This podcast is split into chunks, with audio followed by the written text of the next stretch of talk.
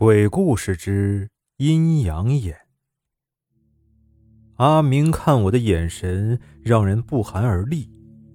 确切来说，他总喜欢看着比我头顶略高一点的位置，简直就像我身后有什么人或是有什么东西似的。我以需要单独冷静一下为由，把他打发走。在进入电梯的那刻，阿明又转过头看了这边一眼。表情是说不出的阴沉。难道被他发现了？不可能！我明明把妻子的尸体埋在了极为偏僻的地方，连警察来了也没能看破那伪造的失踪证据。阿明连门都没进，更别说发现什么端倪了。还有一件事也很奇怪，阿明平时和我甚少联系，我和他姐姐结婚这么多年。他也没主动跟我见过几次面，说过几次话。妻子说，他们姐弟俩从小相依为命，所以阿明一定觉得我把他唯一的亲人抢走了，因此对我有些怨恨。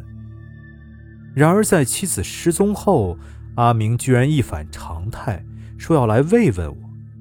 平时对我一向冷淡的他，突然这么转变，着实让我感到蹊跷。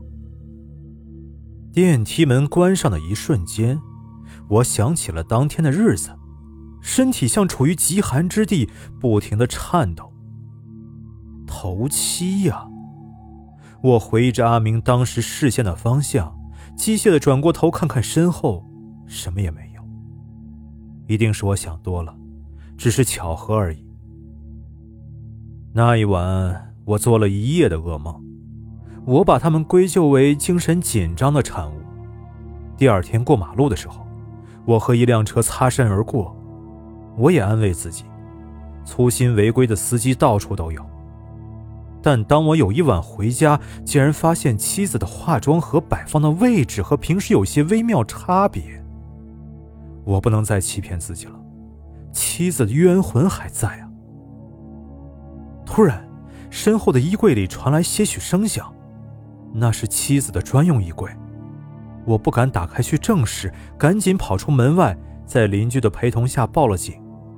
结果什么也没有发现。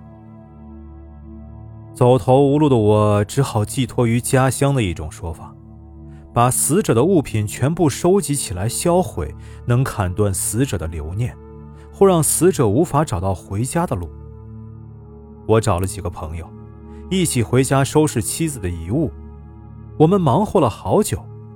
当其中一个朋友问及时间的时候，我终于发现了所有问题的关键，包括阿明那奇怪眼神的秘密。朋友们走后，我独自在客厅里大笑，笑自己捕风捉影的愚蠢行为。世上根本没有鬼魂。我把大门正对着的那面墙上挂着的古董钟取了下来，那就是当时阿明看着的东西。那个钟是妻子父母留给他的遗物，妻子每天都会上一次发条，而那个钟显示的时间和日期刚好停在我杀死他的那一天，比我谎称最后看见妻子的时间要早。阿明一定发现了这个证据。于是潜入我家，在妻子的化妆盒和衣裤口袋寻找上发条的钥匙作为证据。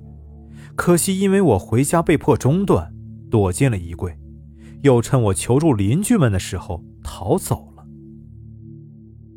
打发走朋友以后，我给阿明打了个电话，谎称有妻子的消息，把他骗了过来，不能再让他继续调查下去。我必须在他发现之前铲除他。门铃在这时响起，我拿起一把尖刀藏在背后，朝大门走去。一切都比想象中顺利。我抹净尖刀上的血，看着倒在血泊中的阿明，心中的大石头终于落了下来。我伸手要从他裤兜掏出手机，准备删除他和我的通话记录。顺带的，我在他的裤兜里摸到了一张纸，便一起拿了出来。那是从报纸上剪下来的一则收购消息。某收藏家愿意高价收购一款古董钟，图片中的钟和我身边的那个一模一样。我看着阿明渐渐发冷的尸体傻了眼，他并没有发现任何关于妻子被害的证据，只是想打古董钟的主意。事已至此，我已经没有退路。我把阿明的尸体用旅行箱运到车库，准备把他的尸体和妻子埋在一起。虽然错杀了人，但我知道了没有冤魂复仇，没有证据泄露，也是一件值得庆幸的事。我按照新闻上的联系方式找到了收藏家，竟然是一个老头。我毫不犹豫，高价把那能作为杀人证据的古董钟卖给了他。然而，就在转身离开的时候，一把利刃穿透了我的后背，然后我听见老头沙哑的声音：“这钟原本属于我的挚友夫妇，竟被他们的女儿害死夺得。”这些年，他们夫妇俩时常求我寻回这款钟，今天终于得偿所愿。夫妇俩的亡魂倒是走了，现在却是他们的儿女围绕左右，警告我：你也不是善人，只好得罪了。我的视线和听觉逐渐模糊，意识消失的瞬间。